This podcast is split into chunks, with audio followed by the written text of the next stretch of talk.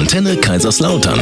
Kochen mit Peter Scharf. Live aus der Kochschule und Event Location, dem kulinarischen Kompetenzzentrum in Kaiserslautern. Peter Scharf hier, unser Spitzenkoch, Kräuter- und Gewürzexperte. Und Eva Schmidt-Zöllner, unsere Ernährungsexpertin. Servus. Hallo, morgen. Schön, dass ihr eingeschaltet habt, so wie ich das Mikrofon. Was machen wir heute, Peter? Ähm, der Frühling quietscht aus allen Löchern, steht da als Überschrift. Brennnesselkisch mit Ziegenfeta. Da muss ich gucken, das muss ich konzentriert bei der Aussprache. Ja, ja. Brennnesselkisch mit Ziegenfeta. Brennnesselkisch. Kisch. Kisch. Kisch. Kisch. Wer wer es kennt, Kisch Lorraine. Elsässer Kuchen. Ja, genau. Ja, Also im Endeffekt ist es ein Kuchen, ein würziger, pikanter ein Kuchen. salziger Kuchen. Genau. Also nach, sozusagen. nach Bärlauch und Sauerampfer haben wir jetzt noch die Brennnessel als drittes Kraut im Bunde. Und das ist gut. Ja, Und brennt's? Noch nicht. Soll ich mal? Bitte nicht. Ich kann die streicheln. Nee, danke. Gut, äh, wir, wir, wir haben noch einen Song und dann gucken wir, was da alles drin ist. Peter, genau. auf! So, Brennnesselkisch. Kisch. Ja, eine Palze hat man Kisch, aber dann meint man die Küche. Küche, ja. Ist ja egal, in der Küche wird sie gemacht. Jo, So, fangen wir an. die Brennnessel gehört zu den Heilkräutern, falls es noch niemand weiß. Das tut aber mehr weh, als dass es heilt. Wenn man Wenn drankommt. man drankommt, ja. Ist aber, hat halt schon einiges zu bieten. Ja. Ne? Also viele, viele Gerbstoffe. Ähm, ganz viele. Was So, schaut aus wie die Brennnessel und brennt nicht? Pfefferminz? Eva muss wissen. Scheiße. Hat weiße Blüten oder violette Blüten zurzeit? Die Taubnessel. Deshalb heißt sie Taubnessel, weil es eine taube Nessel ist. Genau. Sehr cool. Taube Nuss. Kommt eigentlich von Taube Nuss. Über die kann ich jetzt nicht so viel sagen, aber über die Brennnessel. Also viel Vitamin A, Vitamin C, Kieselsäure ist da drin für schöne. Nägel und gesunde Haare. Och, Ja. Das wird nichts mehr bei uns.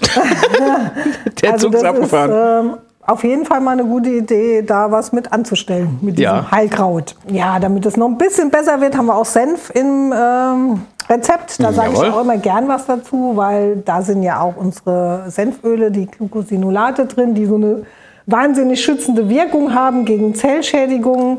Und ähm, deshalb Senf immer eine gute Idee, ne? auch in der Salatsoße etc. Ähm, wir brauchen für die Quiche äh, einen sogenannten Filoteig. Backofen. Das auch. Filoteig. Das ist ein dünner Teig aus, aus Mehl oder Speisestärke, Öl, Salz und Wasser, ähnlich wie unser Blätterteig. Nur der ist jetzt wirklich statt weniger Fett und hat auch das bessere Fett, weil wir eben statt Butter wie im Blätterteig ein, ein hochwertiges Öl verwenden Ah. können. Ja? Also ich würd, so ernährungsphysiologisch ein bisschen besser, würde ich sagen, der Filoteig. Ähm, Sahne, auch hier wieder Sahne. Sahne haben wir hier, ja, gehört halt zu den Kräutern, ne? Ist, ist Ja. äh, aber in der Menge auch okay. Neben der Sahne haben wir noch den äh, Sauerrahm oder die saure Sahne. Das ist eigentlich richtig was Gutes, weil da haben wir nur 10% Fett, viel weniger Kalorien als zum Beispiel Creme, Creme Fraiche und Co. Aber halt äh, diese guten Milchsäurebakterien, ein super Calcium-Phosphor-Verhältnis, viel Eiweiß, viel Vitamin A, also immer eine gute Idee. Ne? Sauerrahm ist echt eine Sache, die man Toll. Wenn ich das kurz erklären darf.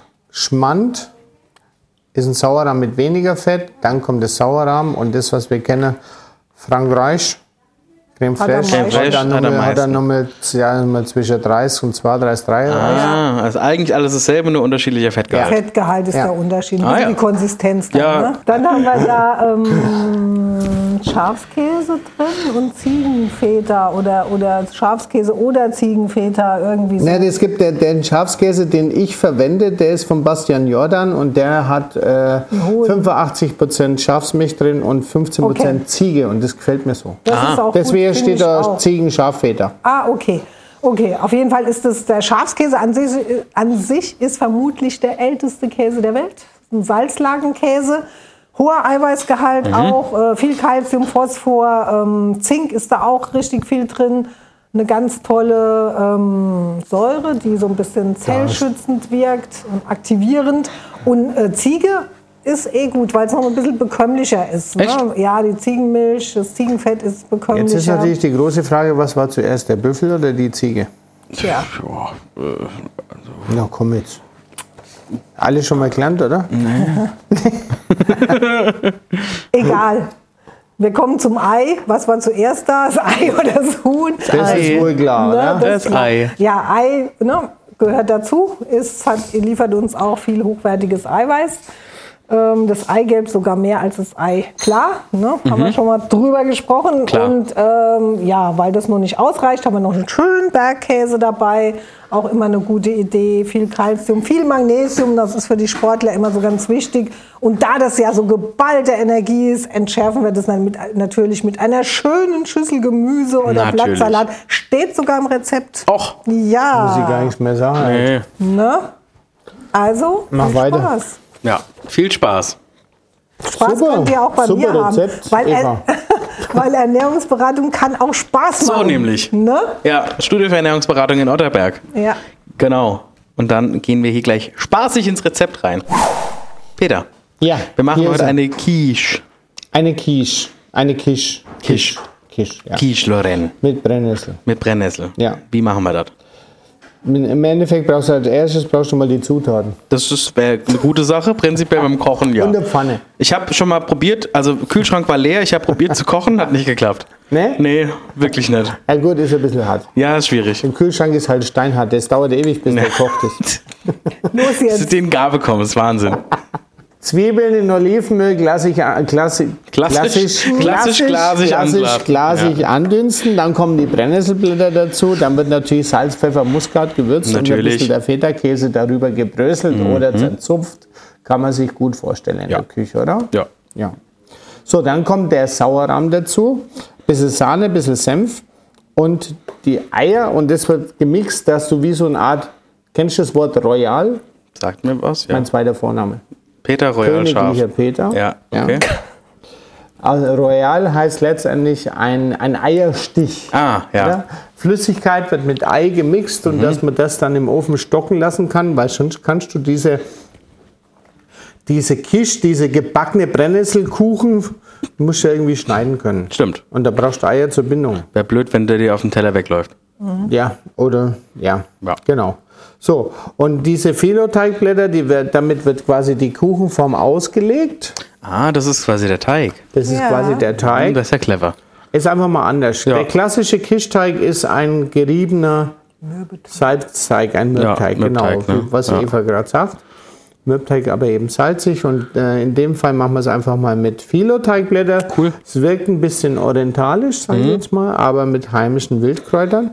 Und dann, deswegen habe ich es vorhin angesprochen, da steht mit dem flüssigen Royal aufgießen. Also das ist quasi das, das königliche Wort für Eierstich. Mhm. Ne? Und dann wird es aufgegossen und dann gehst du quasi damit in den Backofen.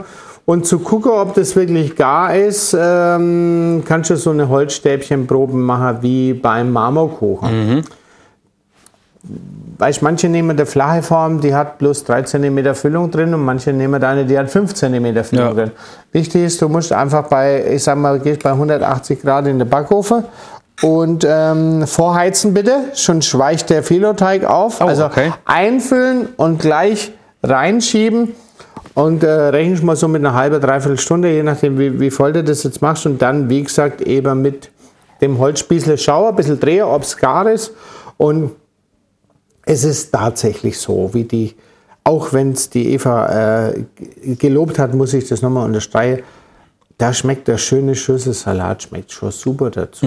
Ja, schmeckt schon klasse. Schmeckt schon klasse. Ja. Es ist ein schönes Frühlingsgericht und ähm, da kann man auch mal noch ein Stückchen mehr essen. Ja, sehr gut. Ne? Und vor allen Dingen, man isst es auch gern kalt. Stimmt. Kann Wenn man was Kisch, übrig ist, Kisch kalt ist kann man gut. richtig gut essen. Also ein Brennnesselkisch, im Französischen sagt man ja Tarte. Tart.